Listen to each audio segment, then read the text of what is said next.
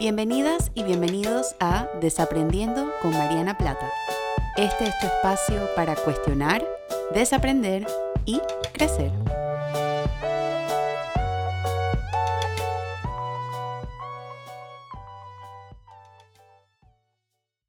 Hola a todas y a todos y bienvenidos a un nuevo episodio de Desaprendiendo. Yo soy Mariana y estoy que no quepo de la emoción del episodio de hoy porque estoy acompañada de una invitada muy, muy especial que sí, con solo vernos en cámara antes de grabar este episodio, pues ya estoy súper emocionada y, me ha hecho el día, yo creo que ya no sabe, pero bueno, este, estoy súper, súper contenta de tenerla aquí el día de hoy.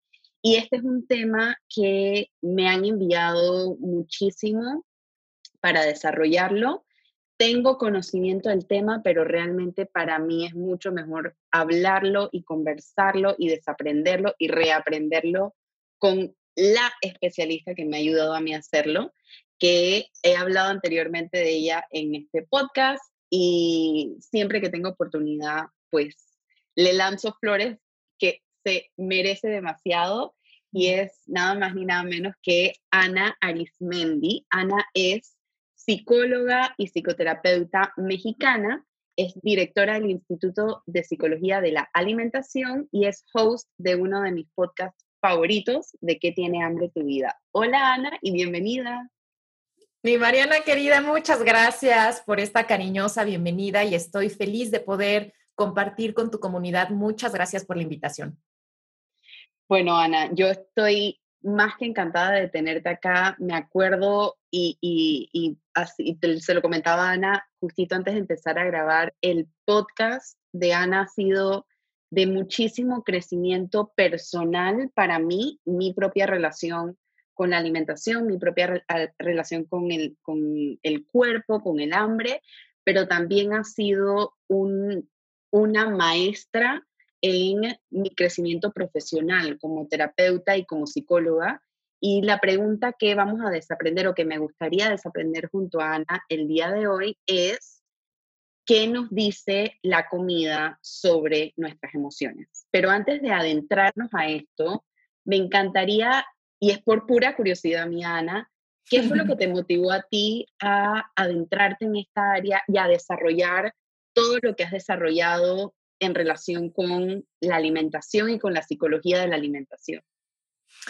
Pues primero por una experiencia personal. Yo, para mí, una de las grandes, si no es que hasta el momento la más grande maestra de mi vida ha sido la comida. Y me encanta ahora que lo acabas de decir en relación al podcast, porque creo que esa es justo la intención que tengo con, con mi trabajo, el mostrarle a las personas que nuestra forma de comer es una gran puerta de entrada para conocernos, para sanarnos y para transformarnos. Y eso lo creo porque fue mi experiencia. Entonces yo también desde pequeña utilicé la comida como un, recurso, que ahora vamos a hablar más, un recurso para gestionar emociones, situaciones difíciles.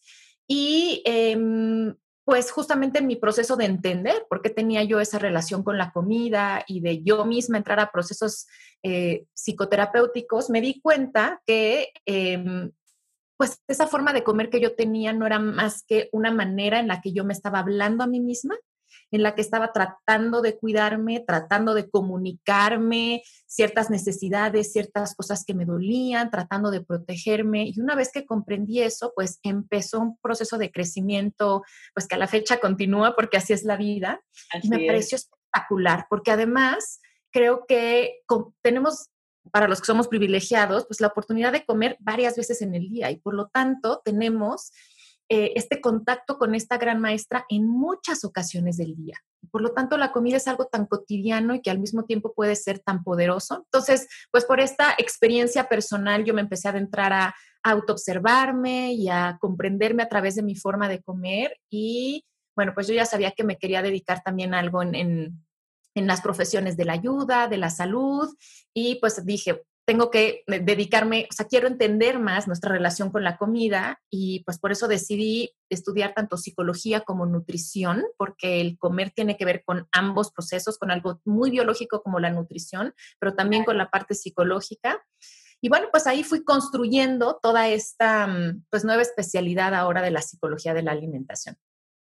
Me, me, encanta y me encanta escucharte porque una de las cosas, y bueno, aprovechando tu vulnerabilidad y como dice Brené Brown, que es tan contagiosa, y aquí en, el, en mi podcast trato siempre de agregarle esas pizcas de vulnerabilidad, un poco para humanizarnos como, como profesionales de salud, que sé que tú también lo haces, eh, me hizo, escuchándote, me quedé pensando mucho sobre mi propia relación con la comida y es algo que siempre hago porque, bueno, escucho muchísimo tu podcast y aparte, yo creo que esto es algo que es primera vez que lo, que lo digo en, en, el, en el podcast, yo tengo una, una historia de mucha sanación con mi imagen corporal, con mi autoimagen, con la relación con la alimentación y escucharte a ti hacerlo de manera tan compasiva y tan sin juicio, sin culpa, sin vergüenza, ha sido increíblemente emocionante porque me ha permitido desarrollar y reaprender una nueva forma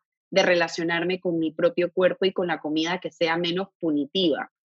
Y yo creo que, que a partir de eso es como, como tú bien dices, la comida, en, primero que estudiar psicología significa estudiar para el resto de tu vida, porque el ser humano siempre está en crecimiento, siempre está en evolución, pero hacer también la comida como el objeto de estudio también es una relación a largo plazo, porque, porque evoca tantas cosas y hay tantas capas diferentes y tantos ángulos diferentes que siempre es como una nueva oportunidad para, para volver a verte, para volver a entenderte, para volver a, reconectar contigo misma, con tu niña interior, con tu adolescente interior y con todos esos patrones que hemos ido desarrollando a lo largo de la vida en relación con la alimentación.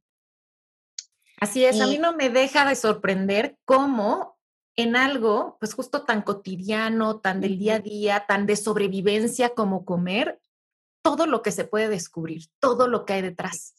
No nos imaginamos que en el acto de comer se conjugan nuestra, nuestra familia, nuestra cultura, la historia de nuestro país, nuestras experiencias de vida, por supuesto nuestras creencias, ahora lo que vamos a hablar, nuestras emociones, mencionabas nuestras partes internas, influye también nuestra genética, nuestra microbiota, o sea, es, el acto de comer es súper complejo y por eso es tan rico porque si lo observamos podemos conocernos de una forma realmente espectacular o muy sabrosa, como yo lo diría.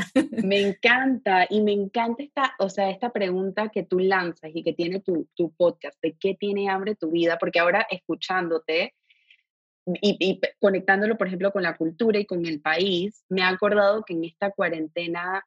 Eh, en, en, Panamá nosotros comemos muchas frituras y que son como estos tortillas de maíz o comúnmente se le llama así, ¿no? Hojaldre o salchicha guisada o cosas así. Y yo creo que a mí nunca me había provocado más comer eso que durante la pandemia. Y estoy segurísima que tiene una relación con el confort y con, y con buscar estas cosas que nos conectan al antes y a nuestro pasado, que en este momento estamos buscando mucho, que por supuesto son cosas que he aprendido a través de lo que te escucho a ti narrar en tus episodios también. Claro, y por eso creo que es muy importante eh, ir abriendo nuestro concepto del acto de comer, en el sentido de que entender que los seres humanos, quizá a diferencia de otros mamíferos, no comemos únicamente para obtener energía. Para nosotros, el acto de comer es una forma de vincularnos afectivamente, de autorregularnos, es también una forma de cubrir ciertas necesidades psicosociales, como ahora la que decías. Es muy, muy lógico que em, ahora que estamos viviendo un distanciamiento social y que no podemos estar tan cerca de las personas que queremos, que no podemos acudir a espacios de nuestra ciudad, que obviamente tengamos hambre de pertenencia de estar cerca, de sentirnos parte de, porque esa es una necesidad vital.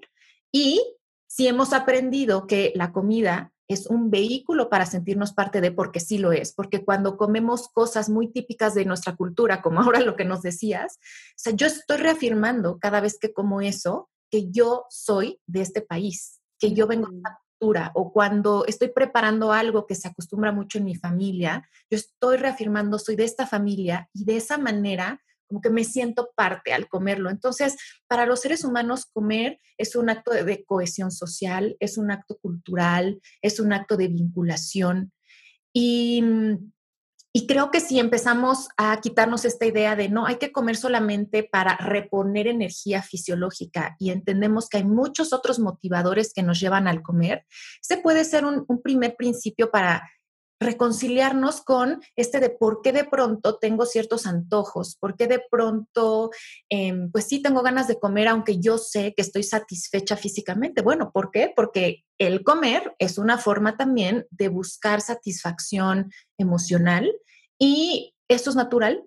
Lo único aquí importante es hacerlo consciente para no abusar, porque sí, para mí la comida se me hace claro que un vehículo para sentir pertenencia, amor, seguridad, para celebrar, para reconocernos, pero si se vuelve la única fuente para obtener eso, pues voy a abusar y además me voy a sentir insatisfecha, porque sí, a veces em, lo que necesito es comerme, yo como mexicano, unos ricos tacos y así ya me tranquilizo y qué rico, pero la verdad es que a veces tal vez lo que necesite sea llamar a mi mamá o tal vez a veces lo que necesite es descansar un momento. Entonces, lo que es importante es, ah, yo por eso defiendo mucho el hambre o el comer emocional. Yo creo que tristemente se le ha puesto una connotación negativa como evita el comer emocional. Y uno es inevitable porque estamos biológicamente programados para que el acto de comer y las emociones van juntos. Si vemos estructural y funcionalmente nuestro cerebro, por ejemplo, el hipotálamo, que regula la ingesta, también participa mucho en la, en la regulación de las emociones. Entonces, estamos biológicamente programados para que el acto de comer sea un acto en el que experimentamos emociones. Y además, culturalmente se nos ha educado a que em, cuando siento cariño, pues se me ocurre em, culturalmente nos han enseñado, sobre todo a los latinos, que una forma de demostrar cariño, afecto es, te voy a preparar algo que te gusta mucho. Así es. No, si me invitas tú a tu casa, Mariana, te juro yo voy a llegar con algo de comer porque así me educó mi mamá, ¿no? Entonces te, llevo el vino, te llevo el postre, te llevo el cafecito, algo así. Entonces, eso es totalmente válido, por eso es natural comer de manera emocional, solamente lo importante es que comer no sea nuestra única forma de regular las emociones. Me encanta cuando dices esto, Ana, porque una de las preguntas, y que fue mi motivación en hacer este episodio contigo, de una de las preguntas que yo más he recibido es, ¿por qué no puedo parar de comer emocionalmente? Y yo siento que lo hemos, le, hemos puesto tanto juicio a comer emocionalmente y en esta pandemia, por ejemplo, yo lo he visto mucho en, tanto en consulta como en, en personas a mi alrededor que me dicen, estoy comiendo de más, me encuentro en la cocina y me encuentro haciendo esto. Y si le agregamos ese juicio de penalizar que estoy comiendo emocionalmente, estamos como cerrando la ventana para explorar de cuál es el hambre que estoy satisfaciendo, que no es un hambre física, sino que podría ser un hambre como todo lo que tú estás diciendo, de pertenencia, de seguridad, de, confort, de amor, un hambre social, ¿no? Y, yo creo que, que, lo que tú estás diciendo ahora mismo es un poco quitarle esa pantalla de juicio al comer emocionalmente y, más verlo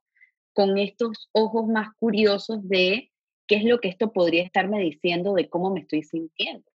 Exacto. Entonces, en vez de preguntarnos es que ¿por qué no puedo parar de comer? O al revés, ¿por qué me es difícil comer? Porque también para algunas personas algo que les ha pasado es que se les ha ido el apetito. O sea, no me apetece nada o de pronto tengo mucho miedo a comer. Entonces, en vez de preguntarnos por qué, vamos a preguntar, a ver, ¿para qué está esta conducta aquí? Como tú dices, con curiosidad, entendiendo que pues nuestro cuerpo, mente no hace las cosas porque sí. Entonces, a ver, ¿qué me está tratando de decir esta forma de comer? ¿Por qué en este momento lo que se me está antojando es esto y por qué en otro momento se me antoja otro tipo de alimentos. Entonces, en vez de juzgar nuestra forma de comer, vamos a empezar a hacerle preguntas. Y una pregunta, pues que a mí me gusta mucho y por eso la comparto, es la de, ¿de qué tiene hambre tu vida? Es decir, a ver, ¿de qué tengo hambre realmente? ¿Realmente tengo hambre de este alimento o será que realmente tengo hambre de por ejemplo, de hacer algo diferente, de salir de la, de la rutina. Muchas veces, muchas personas comen por aburrimiento Y el aburrimiento es simplemente, a ver, ya perdí el sentido de lo que estoy haciendo, hay que hacer algo diferente. ¿Será que de lo que tengo hambre quizá es de mm, decir que no a algo o a alguien? ¿Será que tengo hambre de movimiento o de quietud? ¿Será que tengo hambre a veces de gestionar mi energía sexual? ¿Será que tengo hambre de decir algo? Entonces, si yo me empiezo a hacer esta pregunta, a ver, ¿qué necesito realmente? ¿De qué tengo hambre? Ahí es donde se abren las posibilidades y ahí es cuando puedo decir gracias, comida, porque me estás ayudando a autocuidarme, porque el primer paso del autocuidado es identificar qué es lo que necesito. Claro, y qué lindo movernos de ese lugar tan punitivo y tan de tanto juicio a este lugar de gratitud. Eh, qué, bonito es poder experimentar y, bueno, aquí comparto un poquito algo personal que recientemente eh, yo estaba haciendo algunas rutinas de ejercicio en la, en la cuarentena y un día me dio por hacer una rutina de ejercicio diferente a la que normalmente hago y me lastimé la espalda y eh, estuve sin hacer ejercicio toda la semana. Y yo cuando lo llevé a terapia, eh, yo le decía a mi terapeuta como, como, bueno, yo sé, porque claro, este, este ojo clínico y este ojo curioso ya nosotras lo tenemos un poquito más desarrollado y yo, sé, yo sé que el cuerpo es como que me estaba diciendo que tenía que descansar y tal. Y ella me decía, claro, esa es una parte, pero otra parte es qué rico que tu cuerpo te habla y que tú lo puedes escuchar. Entonces, agradecer, y, me encantó porque creo que esa es la primera vez y es lo que estoy escuchando aquí contigo también, Ana, es como pasar de ese lugar de juicio y de, y de penalizar y de castigar a un lugar de gratitud nos permite empezar a sanar nuestra relación con la, con la comida también. Me encanta lo que dices porque yo creo que poder sentir hambre es una celebración. Primero, nos está diciendo que tenemos un cuerpo que funciona porque está generando las sensaciones propias que necesita para sobrevivir, porque sentir hambre es, es de la sensación más básica para sostener nuestra vida. Entonces, uno, tenemos un cuerpo que funciona, pero también eh, tener hambre quiere decir que tenemos ganas, que queremos, que anhelamos, que tenemos deseos, y eso es signo de una persona viva, tú y yo sabemos que una de las características de una persona que entra en depresión es que deja de tener hambre. Tanto hambre física, pierde el apetito, pero deja de tener hambre por vivir. Ya hay apatía, hay aplanamiento emocional, lo que antes le interesaba ya no lo goza, no tiene planes, proyectos cambió una persona hambrienta. Yo como siempre digo, yo celebro que soy una mujer hambrienta y sé que voy a tener hambre y que voy a tener diferentes tipos de hambre a lo largo de mi vida y me encanta porque eso quiere decir que tengo ganas de más, que quiero crecer. Y para mí también, em, y bueno, lo digo aquí porque yo sé que tú también... Em, promueves mucho este pensamiento crítico y, feminista, yo creo que específicamente para las mujeres, aquí sí hay una cuestión de género, el darnos permiso de sentir hambre, validar eso y satisfacer nuestras hambres es algo de verdad revolucionario. Porque por siglos a las mujeres se nos ha dicho Em, tú, lo que tú quieres no es válido e incluso a las mujeres se les ha prohibido satisfacer su hambre física. De aquí viene toda la cultura de las dietas. no, no, no, no le creas a tu cuerpo, aguántate el hambre, y no se vale para las mujeres que coman hasta, hasta estar satisfechas. O sea, ¿cómo es posible que esta cultura le haya prohibido a las mujeres satisfacer lo mismo que sostiene su vida? Es increíble la opresión. Entonces, reconocer nuestra hambre física y todo el resto de nuestras hambres es para las mujeres un acto de reapropiarnos, de decir, esta soy yo, mi cuerpo es mío, mis necesidades son mías y tengo todo el derecho de expresarlas y decir, tengo hambre de esto y de satisfacerlas. Entonces, es bien profundo, por eso decía, todo lo que hay atrás de nuestra forma de comer. Es muy profundo cuando yo puedo decir, de lo que tengo hambre es de parar, y estamos en una cultura que nos dice, no pares, no pares, no pares, no pares. Tengo derecho de parar y tengo derecho a expresarle a los demás, no quiero hacer esto, no puedo. Tengo derecho de darme un tiempo de hacer absolutamente nada. Tengo derecho de reconocer mi cuerpo físico tiene hambre y aunque no sea la hora de mi snack y aunque no sea la cantidad, ¿no? Que dice la cultura de dietas que tengo que comer, yo quiero comer y voy a comer porque tengo derecho de hacerlo.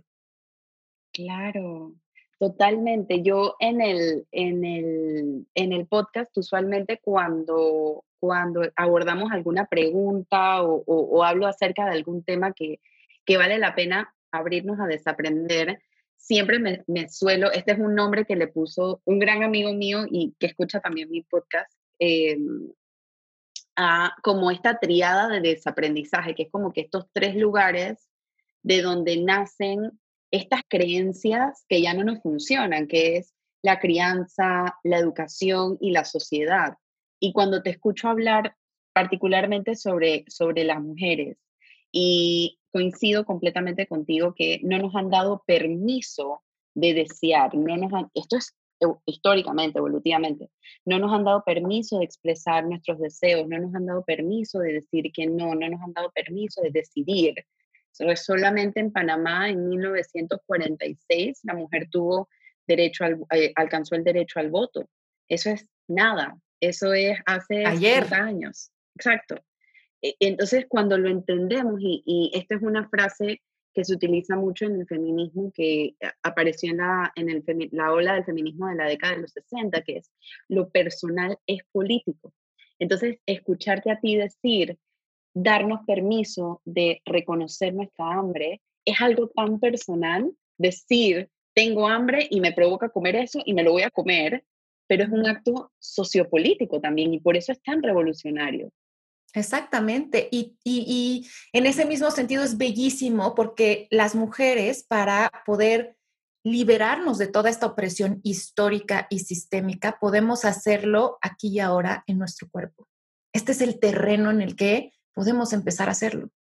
Y por eso también es muy fuerte y me encanta cómo se llama tu podcast, porque en el terreno de eh, lo corporal y la comida hay mucho que desaprender y no es nada más, o sea, hay siglos que desaprender para las mujeres y también para los hombres, pero sí, sí hay aquí una cuestión de opresión corporal específica para las mujeres. Entonces, creo que de lo primero que hay que como que desaprender es, es el desconfiar de nuestro cuerpo, el no, o sea, no le hagas caso a tu hambre, desconfía. Por eso muchas mujeres empiezan a tener culpa y a sentirse confundidas de, es que, ¿por qué siento hambre?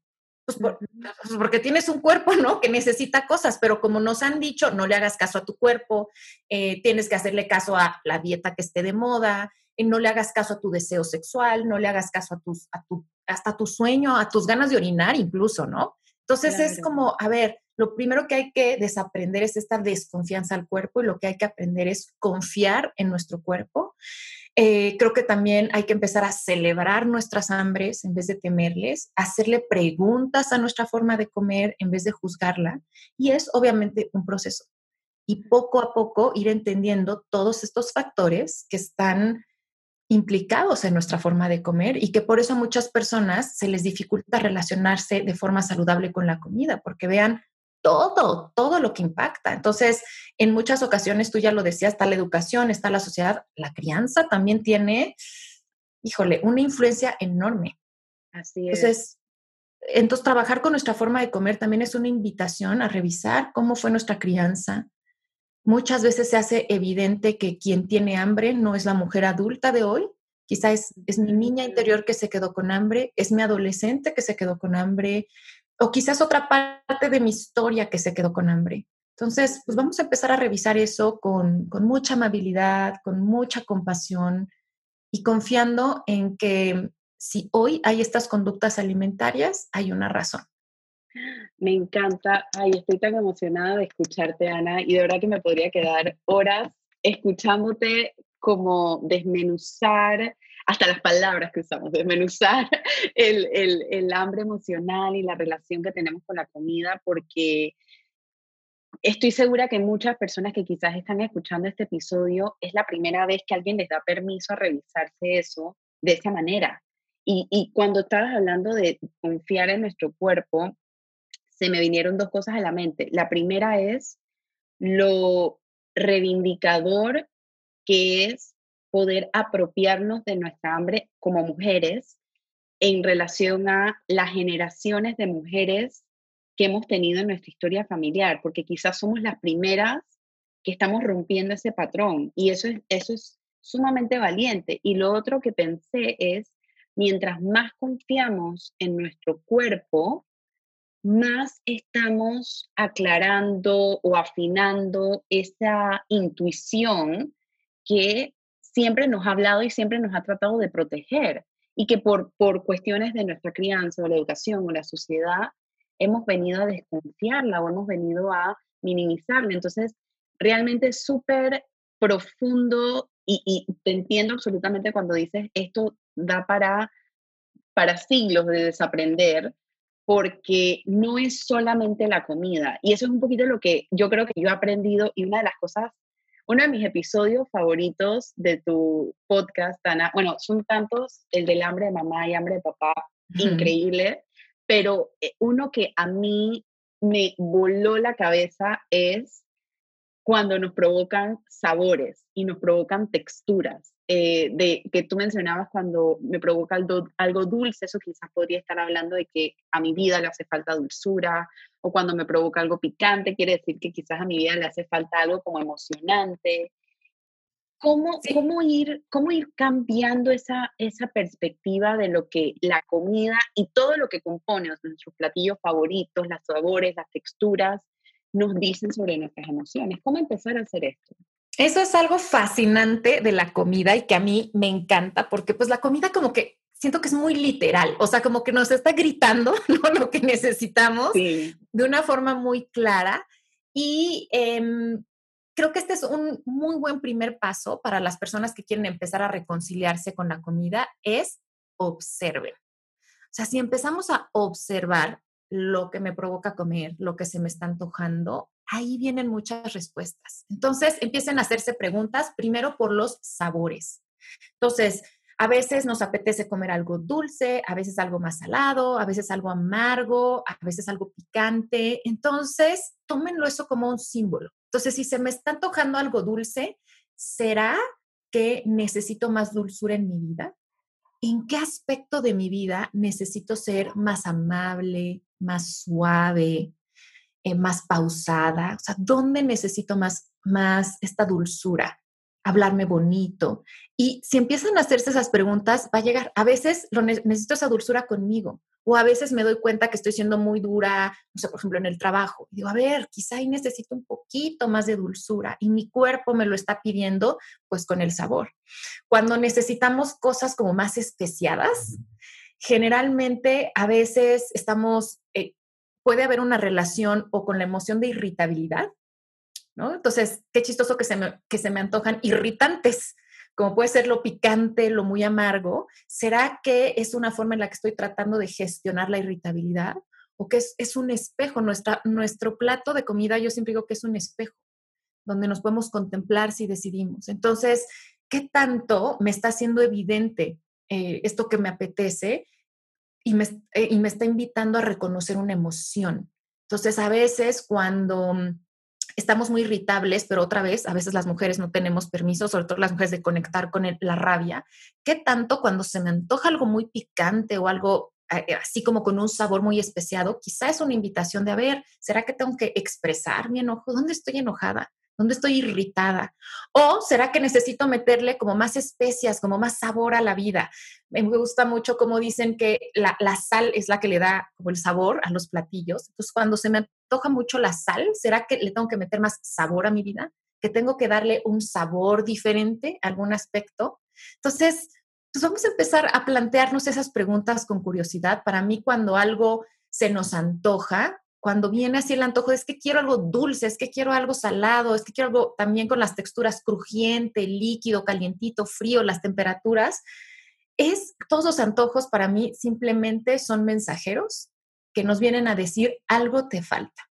Y entonces si el, si escuchamos, vamos a descubrir qué es eso que nos está haciendo falta en este momento. Todos los antojos siempre nos están invitando a vivir una vida más plena, más rica, más sabrosa, a, experimentar satisfacción. Por ejemplo, también muchas veces cuando queremos comer algo crujiente, eh, en muchas ocasiones puede ser porque em, o, estamos acumulando mucha tensión, porque el comer algo crujiente libera tensión en la mandíbula. Entonces, ¿será que estás muy tenso, muy ansioso, muy enojado, que estás acumulando tensión en la cara, en, toda esta zona de la mandíbula y no te habías dado cuenta? Entonces, muchas veces el querer algo crujiente viene cuando hay mucho estrés, cuando hay ansiedad.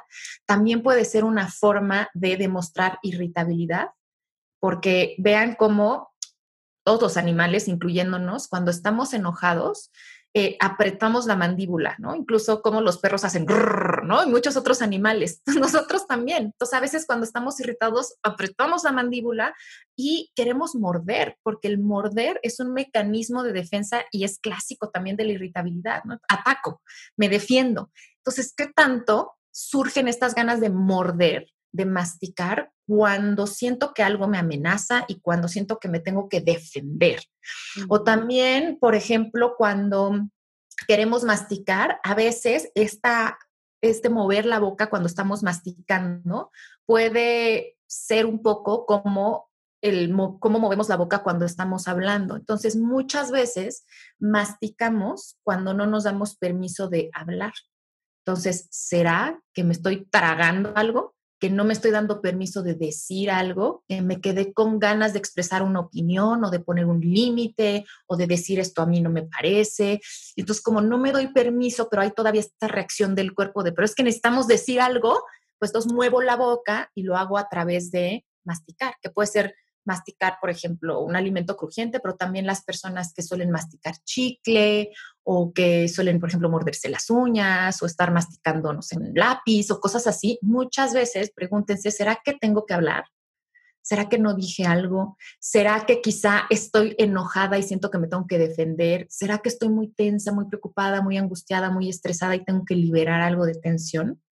Entonces, a mí me parece fascinante todo lo que puede haber atrás y cómo nuestra forma de comer nos permite autoconocernos y como, como planteabas al principio, nos permite conocer nuestras emociones. Porque detrás de, de, todas estas formas de comer hay una emoción que le está disparando. Entonces, si yo digo, a ver, tranquila, a ver, ¿por qué tengo estas ganas tanto de algo dulce? Me puedo dar cuenta que quizá me estoy sintiendo solita o que quizá me estoy sintiendo triste o que mm, eh, quizá tengo, estoy siendo eso, como muy dura conmigo y o con alguien más y necesito un poquito más de dulzura. Entonces ahí podemos empezar a conectar con nuestras emociones y abrir posibilidades. a ver, entonces si estoy sintiendo soledad, ¿qué es lo mejor que puedo hacer para gestionar esta soledad? ¿Qué me está pidiendo esta soledad? Si estoy sintiendo tristeza, ¿qué es lo mejor que puedo hacer? Por ejemplo, muchas veces cuando se, se nos apetece un platillo favorito o un platillo con mucha carga cultural, como las frituras que nos estabas contando, muy probablemente necesitamos algo relacionado con la pertenencia. Y la pertenencia puede ser esto conectar o con mi familia de origen, o con mi país, o con mi cultura, o con un grupo en particular. Entonces, eh, pregúntense, a ver, este platillo, ¿por qué es mi favorito? ¿Por qué me gusta tanto? ¿Cuándo me apetece comerlo? ¿A qué o a quién me recuerda? ¿Qué momentos importantes de mi vida este platillo me ha acompañado? Claro. Esto es, estoy, eh, estoy, estoy desaprendiendo. Es, esa es la sensación que me costaba poner en palabras. Estoy desaprendiendo tanto ahorita mismo contigo, Ana, porque incluso, y esto es lo que me pasa siempre que escucho tu podcast y por eso me encanta, porque es como que una, un, eh, un catalizador para la autocuriosidad y la autoobservación para mí, porque te estoy escuchando hablar y me acuerdo que ayer yo estaba, pues ayer vi una noticia de, de, de mi país que me enfureció muchísimo, hay mucha corrupción que está pasando ahorita mismo en Panamá, hay muchos temas de mucha frustración con el gobierno. Y justamente ayer dije en la noche, mañana me provoca desayunar empanaditas de maíz. Entonces me hace mucho sentido escuchándote ahora decir, claro, quizás era una parte mía de esta frustración con mi país, querer reconectar con las partes que me hacen sentirme parte de este país, que, que ahorita mismo no me estoy pudiendo conectar porque están estas emociones tan intensas a flor de piel. Entonces, ahorita que te estaba escuchando hablar, para mí es increíble porque, claro, uno, uno sabe y, tiene bastante conciencia con, con, la parte emocional, pero es que siempre hay tanto por desaprender y reaprender que creo que es por lo que hace que esto sea un objeto de estudio tan fascinante. Sí, y ahora que, que, nos compartes esta experiencia, yo también por ahí en el podcast les compartí hace unos meses que cuando empezó todo lo de la cuarentena aquí en México, yo de pronto, o sea, vi en mí como que me apeteció hacerme un platillo que son unas papas al horno con quesito, así derretido, jamón. dije, ay, qué rico, me voy a hacer eso. Y ya, pues me fui a comprar todo. Y cuando lo estaba preparando, me vino como la conciencia y dije, claro que se me está antojando comer esto, porque este es un platillo muy de mi mamá, o sea, que mi mamá nos hacía a mi hermana y a mí cuando éramos pequeñas. Y además es un platillo como que yo lo interpreto como que me da mucho calor de hogar porque literal hay que prender el horno, ¿no? Entonces la casa se calienta y es como un, como es, suavecito y es como, como, muy satisfactorio por dentro. Entonces dije, claro, o sea, estoy en un momento como el resto de la humanidad en el que siento miedo. Y porque lo que estamos pasando. Y además yo estoy pasando la cuarentena totalmente sola, aislada de mi familia. Entonces, por supuesto que estoy teniendo hambre de seguridad porque me tengo miedo y este es un alimento que me da seguridad porque me recuerda mi primer lugar seguro que es mi mamá, que es mi casa. Y además, obviamente quiero conectar con este platillo y sentirme menos solita porque me acuerdo cuando mi mamá nos lo hacía, mi hermana y yo nos sentábamos a comerlo y reíamos y era un momento lindo. Entonces, si podemos identificar de, ah, ya sé, entonces no me tengo que prohibir el alimento, yo me comí riquísimas mis papas, pero además dije, ok, si lo que estoy sintiendo es miedo, si estoy sintiendo soledad por el distanciamiento, ¿qué otras cosas puedo hacer para satisfacer y regular eh, esas emociones y esas necesidades? Me encanta. Y yo creo que ahí es como otro paso adicional que tenemos que tomar también, que es desaprender la forma en la que nos relacionamos con las emociones también. Porque si estamos acostumbradas, que es algo que, yo siempre digo, estamos acostumbradas y acostumbrados a ver a las emociones como algo bueno o malo, nuevamente se corta esta capacidad de poder curiosear y decir, ok, lo que estoy sintiendo es enojo y es entendible por esto y esto y esto, lo que estoy sintiendo es nostalgia, lo que estoy sintiendo es tristeza y no penalizarme porque estoy sintiendo eso. Y a partir de ahí se enriquece la conversación con esto que estás diciendo, que es cómo puedo encontrar otras maneras de canalizar y regular estas emociones que no sean solamente a través del hambre emocional o no sean solamente a través de la comida. Exacto, y yo por eso digo que los alimentos son grandes maestros porque nos vienen a enseñar a reconocer, validar y gestionar nuestras emociones, porque nos vienen a enseñar a reconocer nuestras necesidades y por lo tanto autocuidarnos, y porque además nos vienen a enseñar mucho de lo que ya decíamos, de nuestro pasado, de nuestra crianza, de nuestras heridas, de todos estos procesos culturales e históricos y bueno, es precioso decir, wow, o sea, en un taco hay todo eso, en una arepa hay todo eso, en un espagueti hay todo eso, en una, en una tortita de maíz que ya se me antojó, que las decías, hay todo eso. Qué maravilla. Claro, y me estoy acordando, no sé si lo has visto, un eh, programa que hay en Netflix sobre, sobre la, las crónicas del taco, creo que se llama así, que es como diferentes sí, bueno, por supuesto, que hay una parte, y es una de mis escenas favoritas, donde sale una niña pintada así como, como de Katrina y sale diciendo con, con, tanta autenticidad, tanta espontaneidad, tanta transparencia, sale diciendo como que es que los tacos son vida. Entonces, esa escena a mí me fascina porque yo creo que eso es lo que hay que volver a reaprender, o sea, esa ese volver a conectarnos con la comida como una oportunidad de goce y de celebración y de, y de vida que pues lastimosamente la sociedad y la crianza y, estos juicios han como ido tapando y tachando, es cuestión de reapropiarnos de esto como una parte que nos nutre emocional, física, espiritualmente, relacionalmente también, de forma vincular.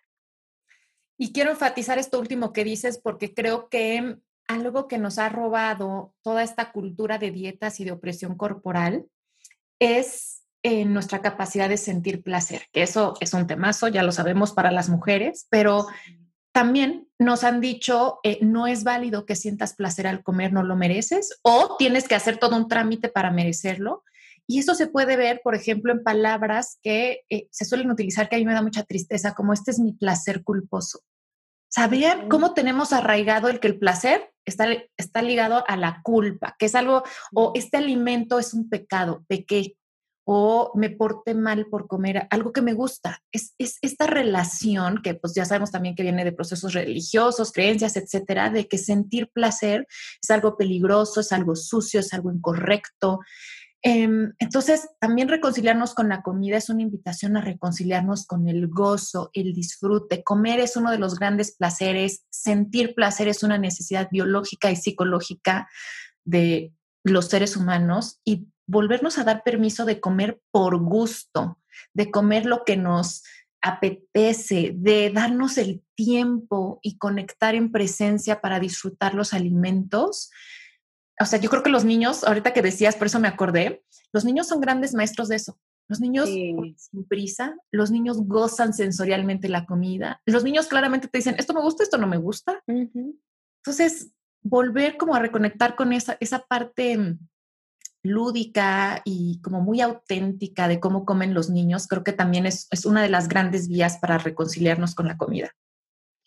Qué, qué genial. Y me, me, quedo con tu frase, Ana, de nuestro plato de comida es un espejo. Me encantó eso porque, porque es una nueva forma de también curiosear sobre, y me acuerdo que, que una de las, bueno, tu, uno de tus más recientes episodios también sobre los platillos favoritos, me hizo pensar también sobre mi platillo favorito. Y mi plato favorito es eh, la lasaña de carne con hongos que hace mi mamá. No es la que yo encuentro en el restaurante, no es la que yo hago, es la receta de mi mamá. Claro. Escuchando, escuchando a, tus invitadas que son parte del equipo del instituto y que hablaban sobre esto, pues, pues lo veo clarísimo. Es, es ese amor, es ese vínculo, es esa seguridad, es ese confort, es ese apoyo es lo que es lo que hace al plato. No es la comida, no es la receta, no es los ingredientes, es el contexto en el cual el plato es creado y la historia que uno va creando y se va narrando a sí misma y a sí mismo a través de ese platillo. Exacto, yo por eso siempre digo que reconciliarnos con la comida es una oportunidad para reconciliarnos con nuestra propia historia, para reconciliarnos con nuestro cuerpo y para reconciliarnos con la vida. Bueno, yo he estado en esta pandemia haciendo como una nueva eh, estrategia en mi podcast de compartir frases para cerrar el episodio y yo creo que no hay mejor que esta que acabas de decir. Esta es de Ana Arismendi y es reconciliarnos con la comida es reconciliarnos con la vida, darnos permiso de vivir, que es algo que hay que reclamar, porque si hay algo que esta pandemia nos ha enseñado es que hay que darnos permiso de vivir. Hoy, hoy, el hoy es lo que tenemos. El mañana no lo sabemos y hay que reconectar y hay que vivir plenamente a nivel emocional, a nivel físico y a nivel espiritual para realmente celebrarnos. Ana, no te puedo agradecer suficiente por haber aceptado la invitación de estar aquí. Espero, y ya te lo dije, no es el primer episodio, el, único episodio que vamos a grabar juntas. Eh, esto da para muchos otros episodios, pero mil, mil gracias porque nos has nutrido con tanta información, con tantas preguntas, con tanta autocuriosidad. Por supuesto que a mí, y espero que a los que están escuchando, eh, si por alguna razón que yo no entendería, ustedes me están siguiendo, Ana, eh, dejo que ella tome la palabra para que les cuente dónde, dónde la pueden encontrar y qué cosas chéveres está haciendo ella ahorita. Mi Mariana querida, es un gozo charlar contigo. Y bueno, pues me pueden encontrar en em, Instagram y mi usuario es arroba Ana Aris con Z. Mi podcast se llama De qué tiene hambre tu vida y está en todas las plataformas de podcast. Y para eh, conocer más sobre el Instituto de Psicología de la Alimentación, los talleres que ofrecemos, conocer también al equipo que se especializa en este tema y que podemos apoyarles de manera individual, está la página que es psicoalimentación.com. También tenemos ahí una tiendita online con, con algún material como mis tarjetas terapéuticas que pueden ser también de mucha ayuda para para ir como encontrando de qué tenemos hambre y qué nos quiere decir nuestra forma de comer. Me encanta. Bueno, para seguir la conversación y espero que hayan quedado con ese hambre de más. ya saben dónde conseguir a Ana y, y, les, de verdad que les invito porque me acuerdo el año pasado fui a un curso tuyo con otras colegas sobre el aceptación corporal y el movimiento de body positivity y eso fue como ya amor a primera vista con este tema, con tu contenido, con cómo lo explicas. Sé que me ha ayudado a mí muchísimo y espero que a ustedes también. Eh, les recuerdo que esto, e, este episodio ni ninguno de los episodios de este podcast son creados con la intención de reemplazar psicoterapia. Si están encontrando necesidad de explorar esto a mayor profundidad, ya saben dónde pueden contactar el Instituto de Psicología para quizás obtener referencias o buscar un espacio individualizado donde un profesional de salud mental idóneo les pueda ofrecer este espacio para curiosear aún más sobre la relación con la alimentación y la relación con su cuerpo. Si les gustó este episodio, ya saben que lo pueden compartir eh, y me pueden etiquetar. Estoy en Instagram, en Facebook y en Twitter como arroba Mariana Plata PSY. Me encantaría, si me están escuchando en Apple Podcast, que le puedan dar algún mensajito lindo. Me encanta leerlo. Si tienen ideas de episodios, de otros temas que les gustaría que explore con Ana o que explore en el podcast, me los pueden hacer llegar a través de mis redes sociales o mi correo info arroba marianaplata.com. Y si quieres saber un poquito más de lo que yo he estado desaprendiendo en la semana, pues también tengo un newsletter semanal que sale todos los viernes, al cual te puedes suscribir en el link en mi perfil de Instagram o en mi página web marianaplata.com. Mil, mil gracias por acompañarme una semana más. Espero que este episodio haya sido tan emocionante para ti como lo ha sido para mí. Y nos vemos la próxima semana con un nuevo episodio para desaprender. Chao.